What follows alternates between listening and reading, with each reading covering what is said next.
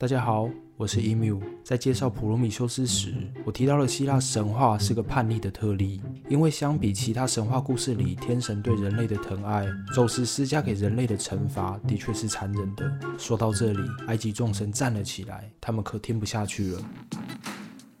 怎么样？如果你不服的话，跟我来尬一场舞啊！埃及神话里对人类的惩罚没有希腊神话那么拐弯抹角，反正人类不乖，狠狠教训就对了。接下来就用故事来为埃及众神说明什么样的惩罚才叫做残忍。传说在那遥远的混沌里，拉神的眼泪创造了人类，拉神对待人类就像自己的孩子一样，人类对拉神的呵护也心存感激。人们爱戴并崇拜高挂于天空的太阳，人与神之间相处和睦，没有任何嫌隙。拉神顺理成章地统治着人类，祥和的日子维持了几万年的时间，直到拉神年迈时，这样的关系才开始变质。几万年过去，衰老让拉神的法力逐渐耗弱，人们意识到了太阳的能量大不如从前，于是贪婪的人性开始躁动，这是野心萌芽的绝佳时机。很快，部分人们便不再向天神献祭，不再顺从拉神颁布的规定与秩序。人们的内心不断膨胀，认为自身的力量已足以与天神抗衡。他们打算趁此机会推翻掉拉神的统治。一时间，大地硝烟四起，侵略与杀戮取代了天神的恩惠。抛弃信仰后的暴徒开始恣意妄为，淳朴的人类换上了一张张罪恶的嘴脸。而这一切，拉神都默默地看在眼里。他开始厌烦了这些忘恩负义的生命，他甚至想要释放大洪水，让一切回到原点，让一切重新回到罗恩的怀抱里。但人们并非全部都那么无可救药，还是有人们不愿意放弃对拉神的信仰，尽管失去生命，也不愿意向作恶的暴政屈服。那些黑暗里传来的微弱祈祷，就让拉神感到于心不忍。于是，为了解决这个问题，拉神拟定了一份恶人清除计划。他召来所有天神，向天神们展示了人类的种种罪状，决定对不服统治的恶人进行惩罚。人类的罪状让天神一阵哗然，就连象征爱情与美丽的温和女神哈托尔也罕见地展现出愤怒。哈托尔率先站了出来，气势汹汹地向拉神请缨去执行任务。拉神看着哈托尔笑了笑。欣然地同意了。为了增强哈托尔的战斗力，拉神将自己的眼睛放进了哈托尔的体内。哈托尔与象征太阳威严的神眼结合后，身体立刻被一股强大的力量吞噬。哈托尔在众目睽睽下摇身一变，变成了一位有着母狮子头的狂暴女神。这位女神就是塞赫美特。塞赫美特兴奋地提起了弯刀，便头也不回地朝人间杀去。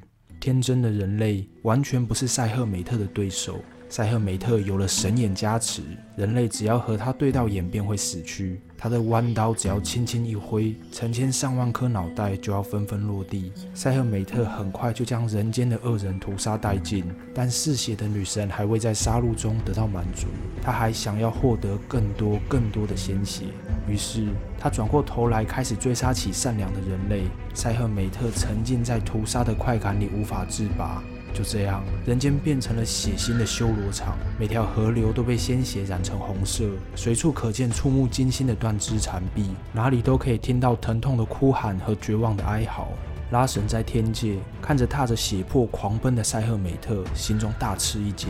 这哪里还是恶人清除计划？这根本已经变成人类灭绝计划了。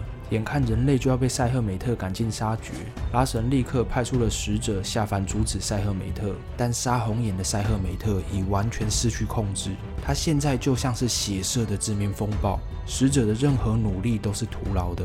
看着无功而返的使者，老迈的拉神感到一阵头痛。但很快的，拉神想到了一招妙计。